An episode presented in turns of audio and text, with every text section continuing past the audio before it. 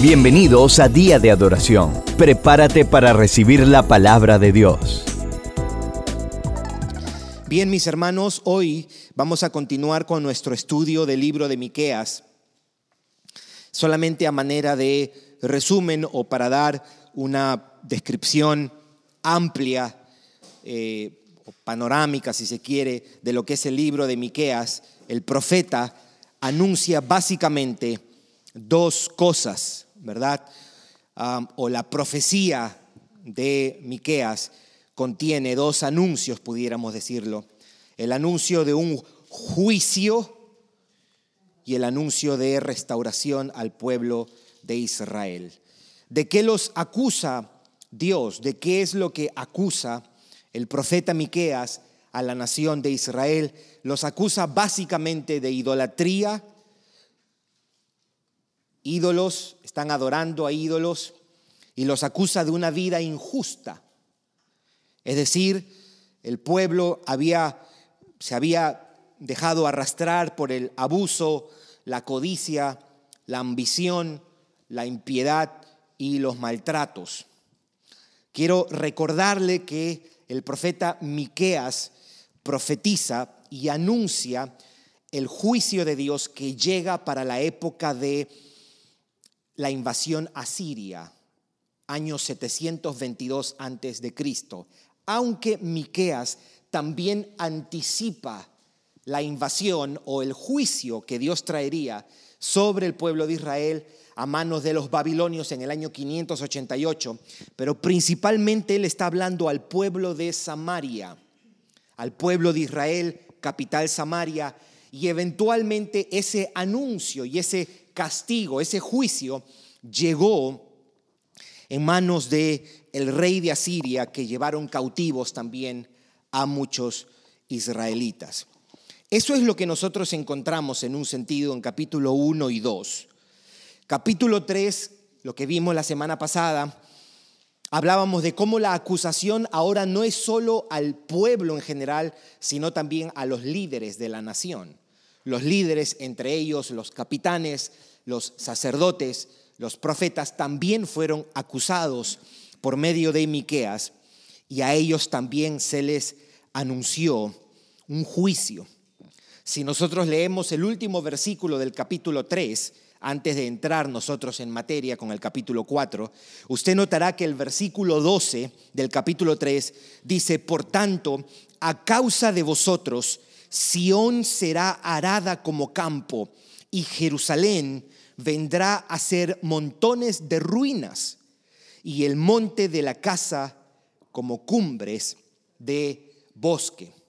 So, esto era un anuncio del juicio que vendría a causa del pecado de Israel, el pecado de idolatría y el pecado de injusticia o el pecado de idolatría daba fruto en la vida práctica de los israelitas con la injusticia, la ambición, la codicia y eso los llevó a maltratar a los menos afortunados, a los pobres, a abusar de ellos y demás. Ahora bien, hasta ahora lo que hemos leído es acusación y juicio, acusación y juicio, ¿verdad? Eh, yo quiero que miremos cómo se cumplió esto.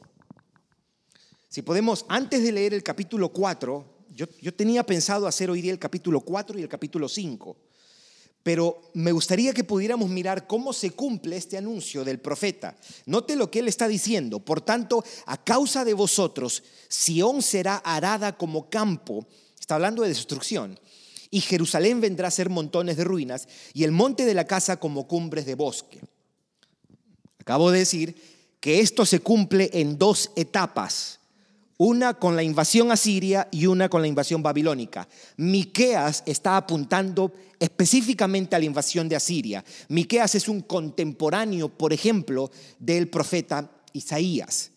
Pero yo quisiera que usted mire conmigo cómo se cumplió esto en Segunda de Reyes capítulo 17. Vamos a leer unos cuantos versículos para que nosotros podamos ver cómo aquello que Dios anunciaba por medio del profeta Miqueas tuvo su cumplimiento. Segunda de Reyes, capítulo 17. Vamos a leer unos cuantos versículos, empezando con el versículo 1. Segunda Reyes, capítulo 17, versículo 1. ¿Lo tiene? Dice, en el año duodécimo de Acaz, rey de Judá, comenzó a reinar Oseas, hijo de Ela, en Samaria sobre Israel, y reinó nueve años. Versículo 2. E hizo lo malo ante los ojos de Jehová, aunque no como los reyes de Israel que habían sido antes de él. Contra este subió Salmanasar, rey de los asirios, y Oseas fue hecho su siervo y le pagaba tributo. Mas el rey de Asiria descubrió que Oseas conspiraba porque había enviado embajadores a So, rey de Egipto, y no pagaba tributo al rey de Asiria. En otras palabras, se quiso aliar con el rey de Egipto, como lo hacía cada año, por lo que el rey de Asiria le detuvo y le aprisionó en la casa de la cárcel. Versículo 5. Y el rey de Asiria invadió todo el país y sitió a Samaria y estuvo sobre ella tres años. Debo recordarles que para este tiempo Israel es un reino dividido. En el norte está Israel con su capital Samaria, en el sur está Judá con su capital Jerusalén. Asiria invade el reino del norte, invade Samaria, invade Israel. Versículo 6. En el año 9 de Oseas, el rey de Asiria tomó Samaria y llevó a a Israel cautivo a Asiria. ahí está, se llevaron cautivos, se llevó gente de Israel, se llevaron para Asiria y los puso en Ala, en Abor, junto al río Gozán y en las ciudades de los Medos, porque los hijos de Israel pecaron contra Jehová su Dios, que los sacó de tierra de Egipto, debajo la mano de Faraón, rey de Egipto, y temieron a dioses ajenos y anduvieron en los estatutos de las naciones que Jehová había lanzado de delante de los hijos de Israel y en los estatutos que hicieron los reyes de Israel. Note versículo 13. Jehová amonestó entonces a Israel y a Judá por medio de todos los profetas y de todos los videntes, diciendo, volveos de, nuestros, de vuestros malos caminos. Era un llamado al arrepentimiento y guardad mis mandamientos y mis ordenanzas, conforme a todas las leyes que yo prescribí a vuestros padres y que os he enviado por medio de mis siervos los profetas. Versículo 14, mas ellos no obedecieron, antes endurecieron su cerviz como la cerviz de sus padres, los cuales no creyeron en Jehová su Dios. Solamente para terminar, versículos 22 al 24. Y los hijos de Israel anduvieron en todos los pecados de Jeroboam. Jeroboam fue un rey de Israel que él hizo sin apartarse de ellos hasta que Jehová quitó a Israel de delante de su rostro. Palabras, un tono bastante fuerte de esto. Como él lo había dicho por medio de todos los profetas sus siervos, Israel fue llevado cautivo de su tierra a Asiria hasta hoy. Y trajo el rey de Asiria gente de Babilonia, de Cuta, de Aba, de Amat y de Sepharvaim y los puso en las ciudades de Samaria en lugar de los hijos de Israel y poseyeron a Samaria y habitaron en sus ciudades. Usted está notando que lo que Miqueas anuncia en Miqueas 3:12 Segunda de Reyes capítulo 17 nos cuenta el cumplimiento de esa profecía el cumplimiento de ese juicio.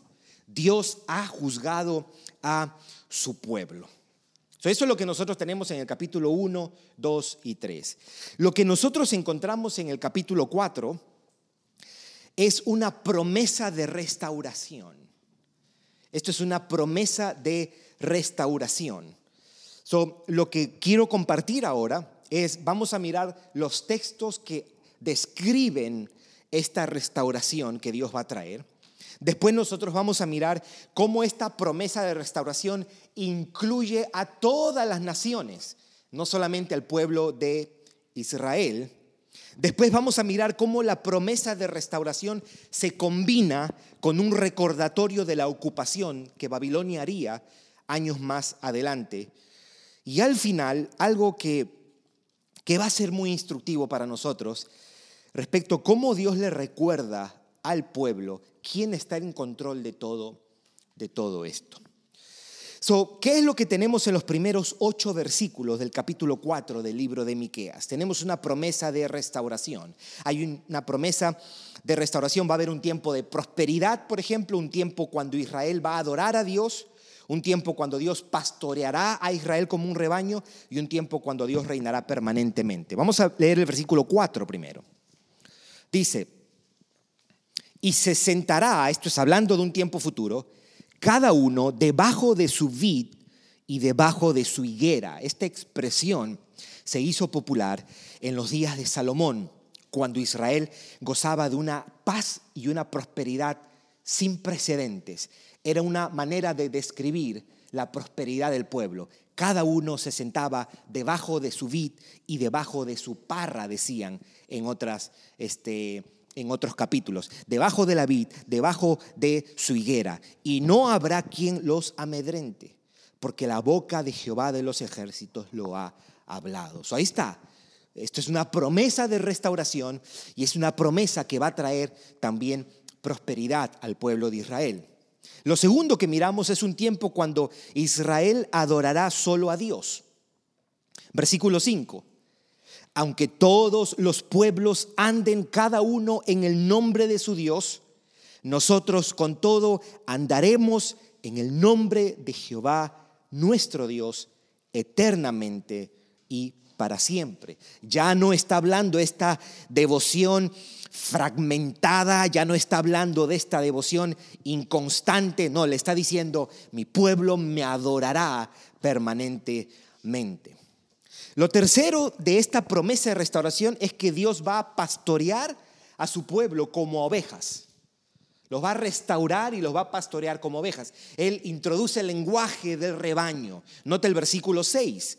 Versículo 6 dice, en aquel día, dice Jehová, juntaré la que cojea y recogeré la descarriada y a la que afligí.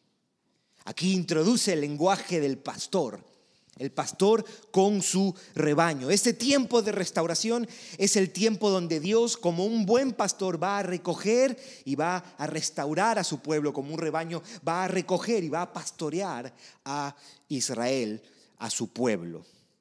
Y lo último es un tiempo donde Dios va a reinar permanentemente. Eso lo vemos en el versículo 7 y pondré a la coja como remanente y a la descarriada como nación robusta. Y Jehová, dice, versículo 7, reinará sobre ellos en el monte de Sión desde ahora y para siempre. So, esto apunta en un sentido a un tiempo donde Dios reinará y Dios va a hacer justicia, evidentemente, pero Dios va a reinar sobre ellos y va a ser un reinado que no tendrá fin, que no tendrá fin. Son esas cuatro cosas nosotros vemos aquí en estos, en estos versículos. Ahora, yo quiero, quiero decir esto. Esto en un sentido hace referencia a una liberación física que Dios trajo al pueblo de Israel. Se cumplió en un sentido, de manera histórica, en la liberación que Dios causó de Israel a Israel del cautiverio asirio y del cautiverio babilónico. So, en un sentido primario, esto se cumplió con la liberación de Israel de los asirios y la liberación de Israel desde los babilonios. Ahora bien, en un sentido definitivo, esto apunta a una liberación futura, a una restauración futura, a una prosperidad futura o definitiva del pueblo de Dios, que comienza con la venida de Cristo, seguirá con el reinado milenial y continuará en el, en el futuro. O cuando leemos esto podemos ver que hay un cumplimiento histórico de esta promesa. ¿Verdad? Yo los voy a librar, yo los voy a restaurar, pero también hay un cumplimiento definitivo desde el momento que Cristo viene, continuando con el milenio y hasta el final de los tiempos.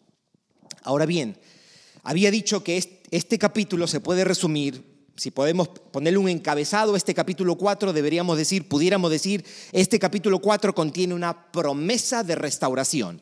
Y hay dos cosas que yo quiero apuntar aquí um, de este pasaje. La primera es que la promesa de restauración incluye a todas las naciones. Incluye a todas las naciones. Quiero que miremos los versículos 1 y 2 del capítulo 4. Versículos 1 y 2. So, eh, en un sentido, en un sentido, Israel ya tenía información que la redención que Dios traería no solamente estaba limitada para ellos. Las naciones también se iban a beneficiar de esta salvación. La justicia que Dios iba a traer, la salvación que Dios iba a traer, también iba a beneficiar y a afectar y a tocar a los gentiles. Es por eso que cuando el Señor llama a Abraham, le dice, en ti serán benditas todas las familias de la tierra, no solamente los judíos, también los gentiles. Y note, note cómo describe aquí la adoración en este lugar central que era el templo, ¿verdad? Eh, el templo estaba en Jerusalén y toda la adoración de Israel se centraba sobre este eh, templo. Ah, la vida de Israel se centraba, se concentraba en Jerusalén porque ahí era el lugar de adoración. Pero aquí, en esta descripción, no está limitada a los judíos solamente. So, nota el versículo 1, dice, acontecerá en los postreros tiempos que el monte de la casa de Jehová será establecido por cabecera de montes. En otras palabras, va a ser, superior a todo, va a estar por encima de todo. Y más alto que los collados y correrán a él los pueblos. Correrán a él, o sea, a Dios, los pueblos. Esto incluye a los hispanos.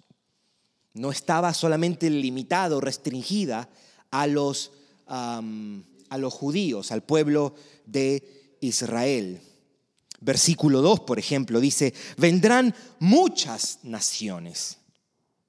ahí está incluido la República Dominicana, Puerto Rico, Colombia, Ecuador, Perú, Cuba, ¿verdad?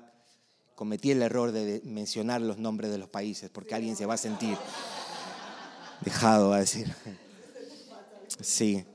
Entonces dice, versículo 2, vendrán Francia, Alemania, Inglaterra, Afganistán, ¿verdad? Vendrán muchas naciones y dirán, venid y subamos al monte de Jehová y a la casa del Dios de Jacob, y nos enseñará en sus caminos, y andaremos por sus veredas, porque de Sión saldrá la ley y de Jerusalén la palabra de Jehová. Entiéndase la ley a la que todas las naciones nos vamos a someter y la palabra de Jehová que todas las naciones vamos a escuchar. Eh, eh, eh, si usted quiere, podemos ponerle una breve pausa y vayamos a Isaías, el libro de Isaías. Este, note cómo...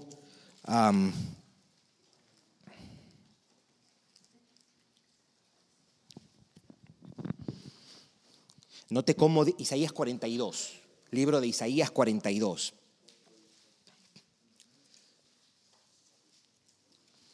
Por ejemplo, cuando usted esté leyendo, cuando usted quiera leer Isaías, usted recuerde que el contexto de Isaías es el contexto de Miqueas. Se está hablando de lo mismo en el mismo tiempo, en las mismas circunstancias, se está apuntando a los mismos eventos. Y el libro de Isaías es, es un precioso. Son 66 capítulos, de alguna manera dividido en dos partes. Del 1 al 39 es un anuncio de juicio y del 40 al 66 es un anuncio de restauración y esperanza, algo como lo que nosotros vemos aquí. Pero note versículo 1 del 42. He aquí mi siervo, yo le sostendré, mi escogido en quien mi alma tiene contentamiento. Ahora, esta referencia a mi siervo es primeramente una referencia a Israel como el siervo de Dios. En medio de todas las naciones, Israel cumplía este rol de siervo, pero en un sentido ya más definitivo, esta es una referencia a Cristo. mi siervo, el siervo sufriente de Isaías 42 e Isaías 53. Y dice, en quien mi alma tiene contentamiento. ¿Le suena familiar a eso? Eso sí, este es mi hijo amado en quien tengo complacencia o contentamiento. He puesto sobre él mi espíritu. Él traerá, ¿qué dice? Justicia a las naciones. Isaías es muy particular en hablar de la salvación en términos de justicia. Por eso es que Malaquías también anuncia, sobre ellos nacerá el sol de justicia. ¿Por qué? Porque Dios en la persona de nuestro Señor Jesucristo, por medio de su vida, muerte y resurrección, obtuvo la justicia que se requiere para estar en una relación correcta con Dios y la obtenemos por medio de de la fe. So, la, idea del concepto de salvación es, es equiparado al concepto de justicia. Dios va a traer justicia, pero no dice a Israel solamente, dice a las naciones, a todos los pueblos. Nota el versículo, el versículo 6. El versículo 6 de ese mismo de ese mismo capítulo dice, "Yo Jehová te he llamado en justicia y te sostendré", dice por la mano, te guardaré y te pondré por pacto al pueblo, por luz de las naciones. So, primeramente Israel, como la nación apartada por Dios, era la luz de las naciones, era aquel que iba a traer la justicia y ahora en un cumplimiento más definitivo es Jesucristo, ¿verdad? Pero está diciendo que va a ser luz no solamente al pueblo de Israel, va a ser luz a todas las naciones. Si usted va a Isaías 49, por ejemplo, un texto más, Este es el pasaje, ¿se acuerda? Cuando Simeón está en el templo y viene José y María con Jesús, cuando era un bebé todavía, y él carga, él cita este pasaje, Isaías 49, versículo 6. Lo que estoy leyendo es para que miremos cómo ya la salvación que Dios anticipaba incluía también a las naciones, a todos los pueblos, incluía a los gentiles. Versículo 6 dice, poco es para mí que tú seas mi siervo, para levantar las tribus de Jacob y para que restaures el remanente de Israel. También te di por luz de las naciones, para que seas mi salvación hasta los, los postreros de la tierra. ¿Verdad? No solamente restringido a la nación de Israel, la salvación a los gentiles también estaba anticipada, anunciada desde los días de Isaías. O volvamos a nuestro, a nuestro texto, Micaías 4. So, he dicho que esta promesa, Micaías, Miqueas. Miqueas. Maica. ¿Sí? Maica, sí. Maica, ok, sí. Este, la promesa de restauración incluye a todas las naciones, incluye a todas las naciones desde Génesis 12 desde Génesis 12. Y lo otro que quería decir, que me gustaría que usted pueda notar también, es que hay una eh, promesa de restauración, pero que se combina con un recordatorio de lo que ellos iban a sufrir por su pecado, en este caso por las manos en las manos de Babilonia. Algo quiero decir de esto. Porque uno esperaría de que primero vas a hablar de juicio y después entonces háblanos de restauración. Pero aquí se combina esto, esto de acá. Leamos el versículo 10, versículo 10, o aquí vamos a ver que esta promesa de restauración o en medio de esta promesa de restauración se incluye o se combina un recordatorio de la ocupación de Babilonia. Versículo 10, duélete y gime, hija de Sión Palabra fuerte nuevamente. Como mujer que está de parto, porque ahora saldrás de la ciudad y morarás en el campo. ¿Y qué dice ahí? Y llegarás hasta Babilonia. Son Miqueas está anticipando algo que iba a pasar casi 200 años después. Él estaba diciendo, Dios va a juzgarlo y Babilonia va a ser el instrumento. ¿Por qué? Porque usted recordará, leyendo Jeremías, leyendo Ezequiel, leyendo Daniel, Babilonia fue y tomó cautivo a los israelitas. Fue en, tres épocas, en tres episodios, si se puede decir. Año 609, año 599 y años 588, Israel fue llevado cautivo a Babilonia. Y en ese contexto, en esa circunstancia, es que Jeremías tiene su ministerio. Es que Ezequiel tiene su ministerio. O Daniel. Daniel fue uno de los que fue llevado, ¿verdad?, a Israel. Y fue llevado porque era una mente brillante. Ellos no se llevaron de lo que no podía servirles en un sentido. Se llevó lo mejor de lo mejor. Entonces dice aquí, y llegarás hasta Babilonia, pero aún ahí le, anuncia la restauración futura, porque les dice ahí, allí serás librada, allí te redimirá Jehová de la mano de tus enemigos. Yo no sé, me, da la, me da la impresión, ¿verdad? Me da la impresión que aquí tenemos algo instructivo.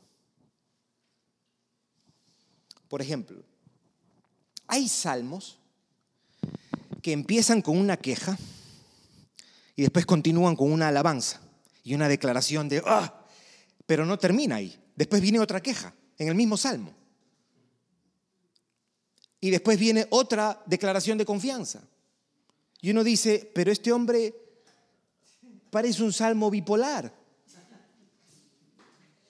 Yo digo que eso refleja cómo nosotros confiamos y cómo a veces ah, podemos pasar de un momento de confianza y aflaquear en nuestra fe. Y viceversa. Viceversa. Bueno, aquí parece que tenemos algo en este otro sentido. En el sentido de que uno esperaría, uno esperaría de que lo más lógico es que dime, léeme toda, cántame todas las cosas que estoy mal, háblame del juicio y después me hablas de la restauración. Pero ni siquiera, por ejemplo, en Isaías vemos eso. En Isaías, aunque es una distribución un poco general, ¿verdad? Los primeros 40 capítulos son de acusación y los capítulos del 40 al 66 son de esperanza. Aún en los capítulos que se habla de esperanza, hay constantes acusaciones del pecado de Israel. Y aquí nosotros miramos y decimos, ok, ya él habló del juicio, ahora está hablando de esperanza. Vuelve y trae otra vez el pecado y el juicio y lo que Babilonia va a hacer con ellos. Y lo que me da la impresión es que esto es un modelo para nosotros. ¿En qué sentido? En el sentido de que nosotros necesariamente debemos tener, constantemente debemos tener delante de nosotros patente, vigente la realidad de nuestro pecado y la maldad que tenemos. Para que podamos en un sentido apreciar, discernir y saborear la gracia del perdón, la restauración y la salvación. Yo creo que muchas veces podemos pecar de solo, puede haber un error y un, un, defecto yendo a los dos extremos. Constantemente yendo a mis pecados sin mirar la gracia. Había un puritano que decía, por cada mirada que le des a tu pecado, dale diez miradas a la cruz de nuestro Señor Jesucristo. Y eso es cierto, porque hay una realidad más definitiva que nuestro pecado y es la salvación que Dios nos ha traído.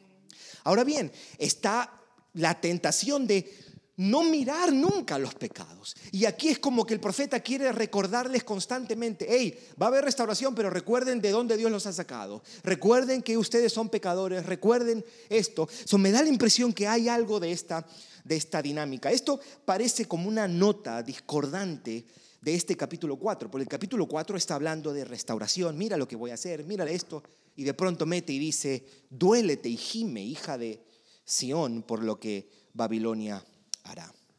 Bien, habiendo dicho esto, es una promesa de restauración, capítulo 4 del libro de Miqueas.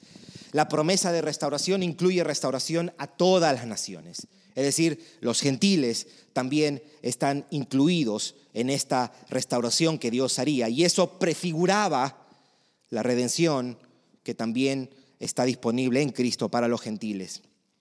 Y la promesa de restauración se combina con un recordatorio de la ocupación babilónica. Ahora bien, versículos 11, 12 y 13 son espectaculares. Porque Dios no solo le recuerda a la nación que Él está en control de todo esto, sino que también Él es quien está usando a las naciones paganas para hacer todo esto. Leamos el versículo 11, 12 y 13. Dice, pero ahora se han juntado muchas naciones contra ti y dicen, sea profanada y vean nuestros ojos su deseo en Sión o miren su ruina, decía otra traducción. Versículo 12, mas ellos, ¿quiénes son ellos? Las naciones. En este caso, Asiria, Babilonia, mas ellos no conocieron los pensamientos de Jehová, ni entendieron su consejo. En otras palabras, lo que Miquea está diciendo, ellos hicieron todo esto. Asiria llegó a Israel y dijo, vamos a tomar esta gente y vamos a llevarlo y vamos a destruir todo eso. Y Miqueas está diciendo, lo que ellos no sabían es que ellos estaban cumpliendo el decreto y el consejo de Jehová. ¿Me explico? Dice, mas ellos no conocieron los pensamientos de Jehová, ni entendieron su consejo, y note lo que dice aquí, por lo cual los juntó como gavillas en la era. ¿Quién los juntó como gavillas en la era? Dios. Como que Dios agarra el, el trigo que todavía no está trillado y separado, y Dios comienza a juntar el trigo, las gavillas, en la era, en el campo. ¿Y para qué? ¿Para qué nos estás? Entonces Asiria preguntaría, ¿y para qué nos está juntando Dios? Versículo 13, levántate y trilla. Trash, dice en, inglés. Ah, tritura. Trillar en un sentido era eh, sí, desmenuzar para separar lo que servía de lo que no servía. Porque haré tu cuerno, el cuerno de Israel, como de hierro, como diciendo, la fuerza que va a tener para, para que ahora Israel sea mi instrumento de juicio contra las naciones. En otras palabras, Israel se está portando tan mal pero voy a usar una nación que se porta mucho peor para castigarlos. Ahora, no los voy a premiar a los asirios, lo voy a castigar y voy a usar Israel para castigarlos. ¿Entendió? ¿Vio la figura? Dice, levántate y trilla, hija de Sión, porque haré tu cuerno como de hierro y tus uñas de bronce, y desmenuzarás a muchos pueblos, y consagrarás a Jehová su botín, este es su lenguaje de guerra, y sus riquezas al Señor de toda la tierra. ¿Qué tenemos nosotros aquí?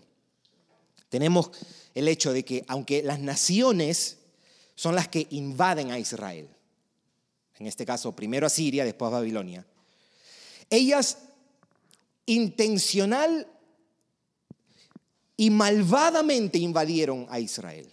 Hicieron ruina, llevaron cautivos a muchos israelitas, pero ellas eran parte del programa de Dios, del consejo de Dios, del decreto de Dios. Todo esto era parte del propósito de Dios, de los designios de Dios. ¿Qué le está diciendo el Señor a su pueblo? Por encima de las naciones que invaden, es Dios quien lo está haciendo. Es Dios quien lo está haciendo. Es Dios quien está llevando a cabo. Asiria es un títere. Asiria es un títere.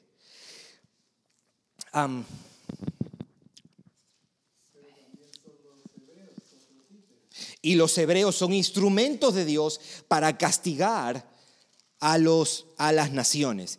Yo quiero vaya un momentito nuevamente a Isaías.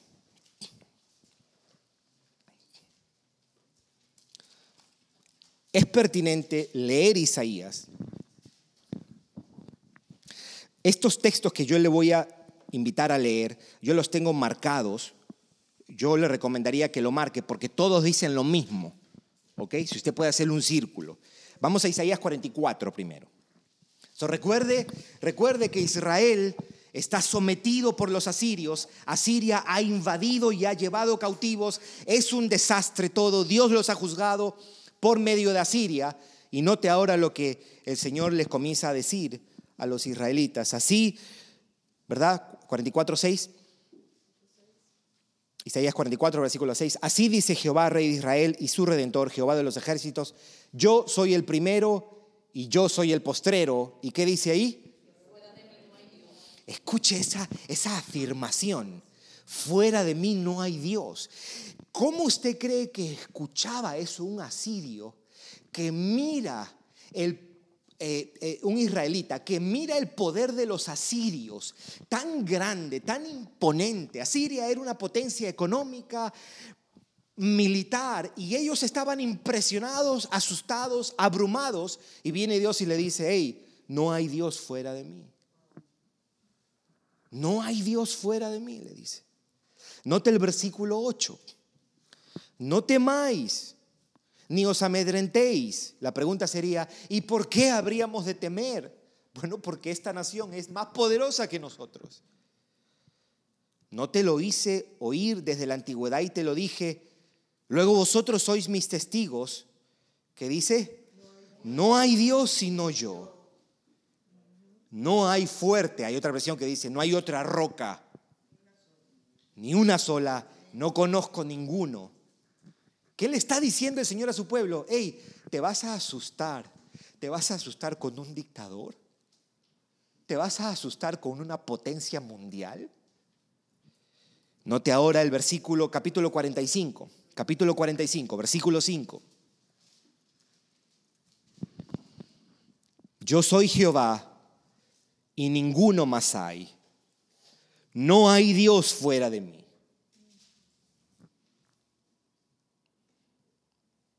Versículo 6. Para que se sepa desde el nacimiento del sol y hasta donde se pone que no hay más que yo. Voy a hacer una pausa un momento. Una buena manera de leer la Biblia no solo es preguntando qué dice. No. También debemos preguntar, ¿qué me dice a mí el texto en este momento? Dos, ¿qué quiere el texto de mí? ¿Quiere que me lo memorice y que sea como un papagayo que memoriza versículos y lo recitas? ¿Qué es lo que el texto quiere de mí? ¿Cuál es la reacción que el texto espera cuando yo leo esto? Versículo 6, para que se sepa desde el nacimiento del sol hasta donde se pone que no hay más que yo, yo Jehová, y ninguno más que yo. Un par más, versículo 14 del mismo capítulo.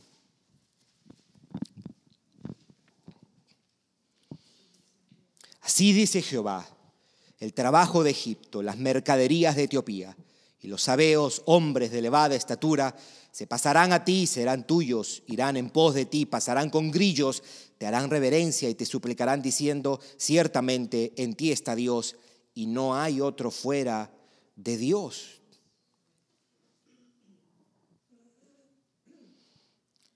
¿No es interesante que constantemente se repite esto para que el pueblo de Israel escuche? Note el versículo 18 porque así dijo Jehová, que creó los cielos. Él es Dios, el que formó la tierra, el que la hizo y la compuso. No la creó en vano, para que fuese habitada la creó. Yo Jehová, y no hay otro. Una y otra vez, versículo 21 proclamad y hacedlos acercarse y entren todos en consulta. ¿Quién hizo oír esto desde el principio y lo tiene dicho desde entonces, sino yo Jehová? No hay más Dios que yo, Dios justo y salvador, ninguno otro fuera de mí. Señor quiere que su pueblo esté tan persuadido, tan persuadido. Esta es la, la realidad trascendente por encima de todas las otras realidades, cielo, tierra y mar, es la realidad del Dios de Israel. Y no hay otro como Él. Soy superior a cualquier cosa que tú veas delante. No temas, eso es lo que está tratando de decir el Señor. No temas, yo estoy detrás de todo esto. Yo estoy detrás de todo esto. Y uno más, versículo 22. Mirad a mí y sed salvos todos los términos de la tierra. Ahí está, todas las naciones. Porque yo soy Dios y no hay más. ¡Wow! ¡Qué abrumador! ¡Qué abrumador! So, Miqueas le está diciendo el Señor a su pueblo, hey, yo he estado detrás de todo esto. Yo soy el que dirijo la historia, yo soy el que determina las cosas, yo soy quien pone reyes, yo soy quien quita reyes, yo estoy en control. Es más, Salomón decía, como el repartimiento de las aguas, así está el corazón del rey en la mano de Jehová, a todo lo que él quiere lo inclina. Lo voy a decir otra vez. Como el repartimiento de las aguas. Así, como diciendo, como Dios controla las aguas y hace lo que quiera y le dice, agua, no te salgas, y el agua ha obedecido un par de veces que Dios le ha dicho, salte un poquito, pero por lo general ha obedecido. Así está el corazón de quién? de ese presidente comunista. esto es lo que nosotros debemos aferrarnos. Yo, yo leía la carta que escribió mi hermano um, Alexis Pérez, él es pastor allá en, en, Cuba, y, y con una valentía, sabiendo que es Dios quien está por encima de las cosas que están pasando ahí en Cuba, que Él está con la certeza de que es Dios quien tiene control de todo esto. Esa es la única verdad que te puede sostener en un momento tan difícil, donde la injusticia reina, donde el abuso reina, donde el maltrato es moneda corriente. Y aquí el Señor le está diciendo a su pueblo, yo soy el que está detrás de todo esto. Yo soy el que está detrás de todo esto. Como el repartimiento de las aguas, así está el corazón en la mano del rey, cualquier rey, cualquier persona en autoridad, cualquier gobernante, cualquier dictador, a todo lo que él quiere, a todo lo que Dios quiere, lo inclina. Nuestra oración, por eso, debe ser, Señor, inclina el corazón de estos hombres hacia la justicia. Porque al final es Dios quien tiene control de todo, de todo eso. Esto da perspectiva. Leer Miqueas capítulo 4 y saber que el juicio de Dios sobre los israelitas a través de Asiria no fue nada que se había escapado de las manos de Dios. Dios estaba en total control de la nación de Asiria. Y Él es el que le decía, hasta aquí llegas, hasta aquí vas. Y lo mismo con el pueblo de Israel cuando Babilonia fue e invadió. Fue una destrucción total lo que trajo Nabucodonosor. Él lo hizo. Impía, intencional y malvadamente Nabucodonosor fue quien lo hizo y por eso Dios lo juzgó después. Pero por encima de eso está el Dios de la Biblia, el que es rey de reyes y señor de señores Mi oración es que encontremos siempre esta verdad y que esta verdad nos dé perspectiva a la hora de pensar, a la hora de evaluar, a la hora de filtrar las cosas. Dios está en control. Biden es presidente porque así Dios lo ha decidido.